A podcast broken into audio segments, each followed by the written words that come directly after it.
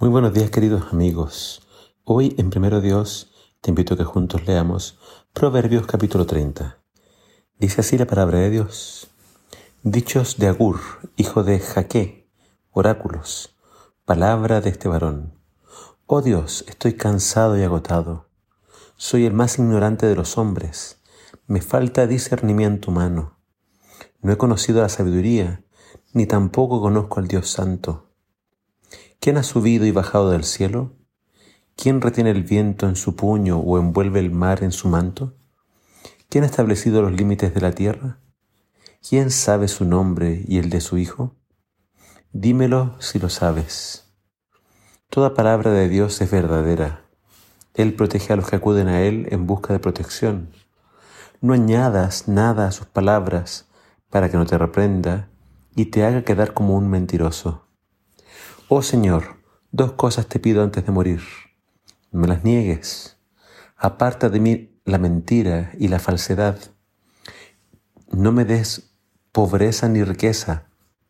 Dame solo el pan de cada día. Porque si tengo mucho, quizás te desconozca y diga quién es el Señor. Y si tengo poco, quizás robe y deshonre así tu santo nombre. Jamás ofendas al esclavo delante de su amo o él te maldecirá y sufrirá las consecuencias. Hay quienes maldicen a su padre y no bendicen a su madre. Hay quienes se creen puros y no es el limpiado de su impureza. Hay quienes se creen más que los demás y a todos miran con desprecio. Hay quienes tienen dientes como espadas y mandíbulas como cuchillos para devorar a los pobres de la tierra y a los necesitados de este mundo.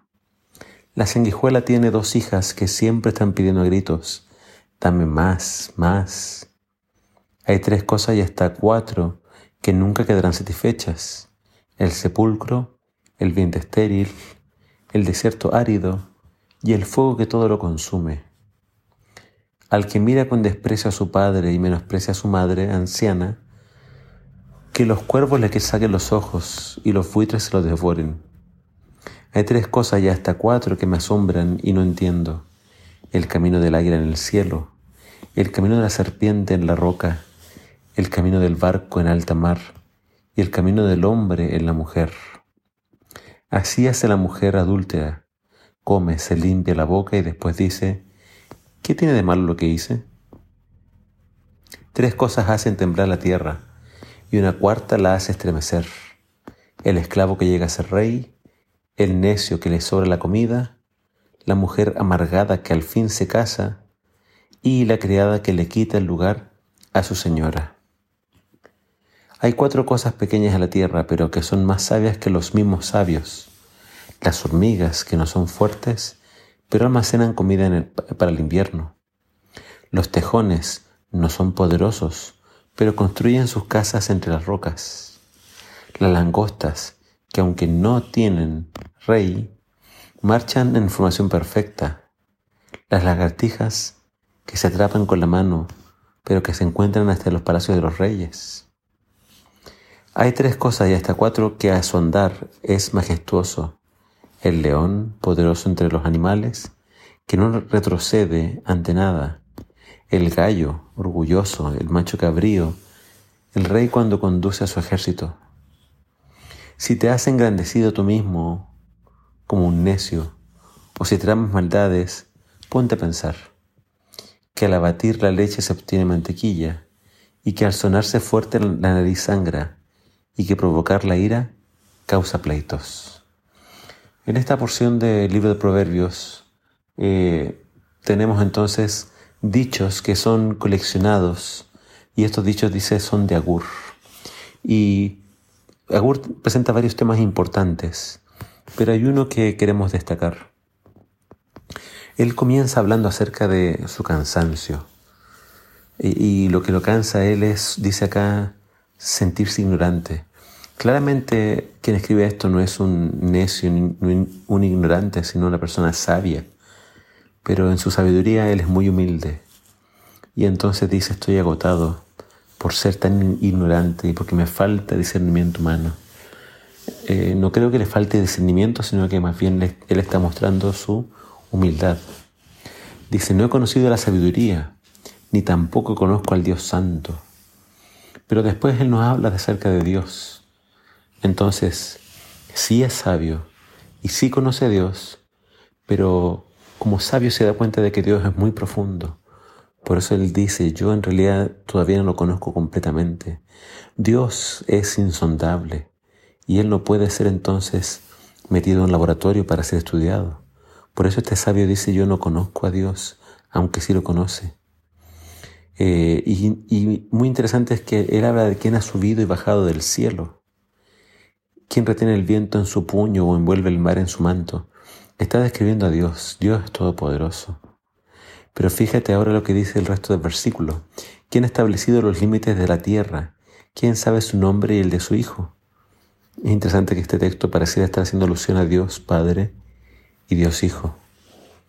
Luego entonces viene esta parte que quizás es lo central en su oración. Dice el versículo 7, dos cosas te he pedido antes de morir, no me las niegues, aparta de mí la mentira y la falsedad. Y después dice, y no me des pobreza ni riqueza. Tenemos entonces que, vemos que Agur tiene un claro sentido moral, sabe lo que fue y lo que es malo.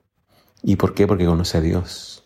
Pero ahora tiene esta petición, Señor, no quiero negarte antes de morir. Es decir, quiero ser fiel hasta la muerte. Eh, aparta de mí también, dice acá, la mentira y la falsedad, que quizás puedan haber sido conductas pasadas de él y que le causen temor delante del enemigo. Eh, y finalmente, dice acá, no me des pobreza ni riquezas, dame solo el pan de cada día.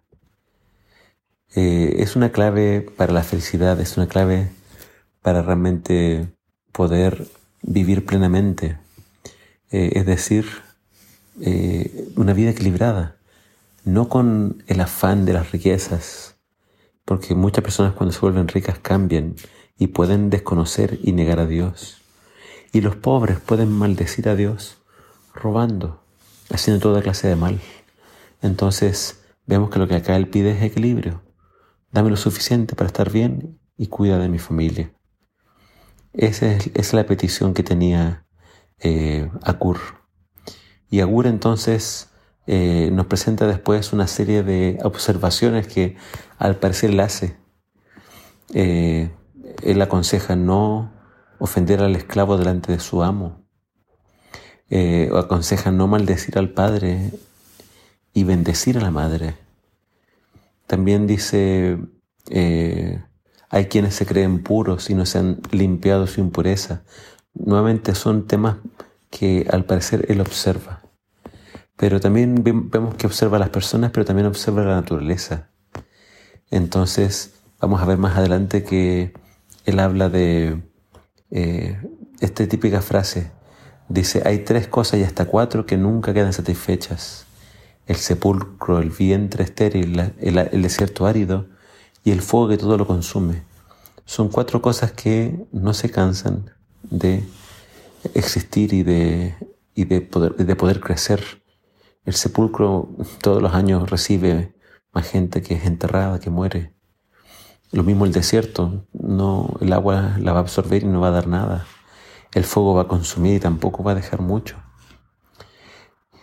Y acá también hay tres cosas en el versículo 18 que lo asombran y él no entiende. El camino del águila no deja huellas.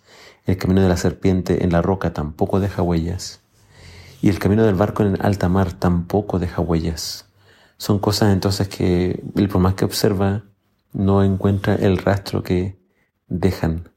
Pero lo que sí deja rastros es, dice acá, estar con una mujer adúltera, ya que ese tipo de personas, como ya lo ha dicho varias veces Salomón, llevan a la muerte. Eh, el proverbio sigue con cosas terribles.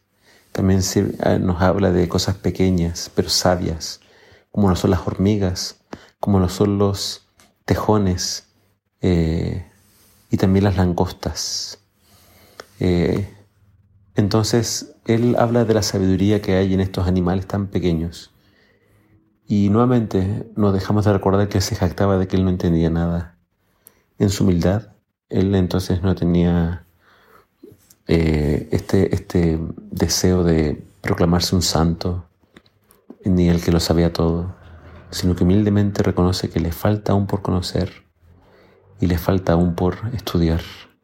Que Dios nos dé esa humildad, que es una humildad que caracteriza a los hijos de Dios. Por más conocimiento que tengas, no dejes que nadie te cambie, mantente humilde y cercano a todos. Que el Señor te bendiga.